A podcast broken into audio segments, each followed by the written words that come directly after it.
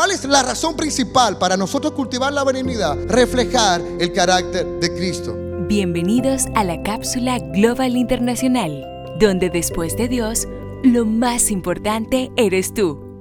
Nosotros estamos viviendo, señores, en una sociedad, tiempo donde el ser humano se caracteriza por la crueldad. Nosotros estamos viviendo en una generación donde uno de los principales herramientas de distracción o esparcimiento es el bullying, señores, hoy en día. Donde nosotros vivimos una sociedad tan cruel que nosotros no pensamos lo que escribimos en las redes sociales que nosotros somos los primeros que formamos parte del linchamiento cibernético y social cuando nos enteramos de que una persona a través de los medios de comunicación se ha expuesto una mentira y ha vivido una vida totalmente de falsedad. Y esto no es únicamente que es una cualidad o un atributo, un mal atributo de la gente que no conoce de Dios. ¿Cuántos de los que son cristianos son los primeros que estamos comentando cosas negativas y somos nosotros los que agarramos los stickers y hacemos memes de cada cosa que se convierte viral? Y vivimos realmente en un mundo que es cruel, en un mundo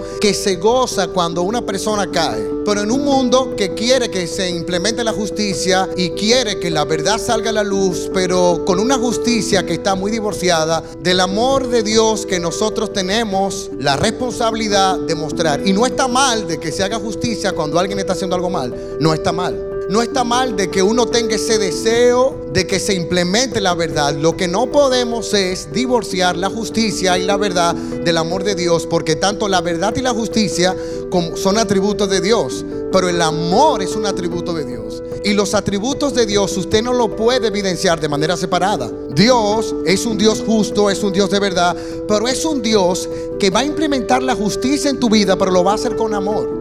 Y en toda la Biblia y en todo lo que vemos, tanto en el Antiguo y en el Nuevo Testamento, hay una razón por la cual usted y yo tenemos que ser buenos y benignos. Hay un fin. ¿Cuál es esa razón de que nosotros podamos reflejar el carácter de Cristo, señores? Ese es el objetivo. Que yo con mi accionar, que yo con mi actuar, la gente ve en mí a Cristo. La gente pueda ver en mí la bondad de Dios. La gente puede ver en mí la benignidad realmente de Dios. Entonces, en pocas palabras, si tú realmente quieres ser benigno, si tú realmente quieres ser bondadoso, es porque tú realmente quieres ser como Cristo. Ahora, ¿cómo puedo yo ser bondadoso en este mundo lleno de crueldad y lleno de maldad? ¿Debo yo de esperar sentir ser bueno para ser benigno, gentil y amable? No, porque la benignidad y la bondad son algo que se tienen que desprender de una voluntad del individuo. Tú no siempre vas a sentir ser bueno. Es imposible porque nosotros venimos de una naturaleza caída, de un sistema adámico caído. No se ría, que es verdad.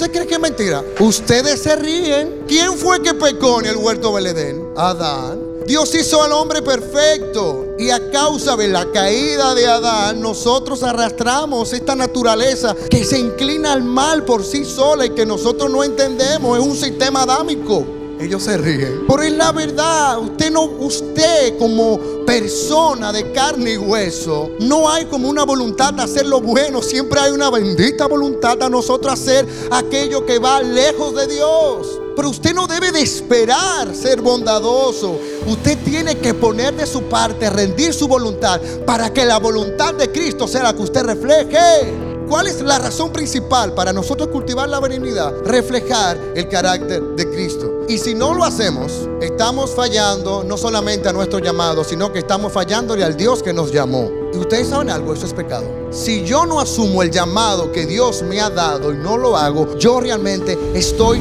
pecando frente a Dios.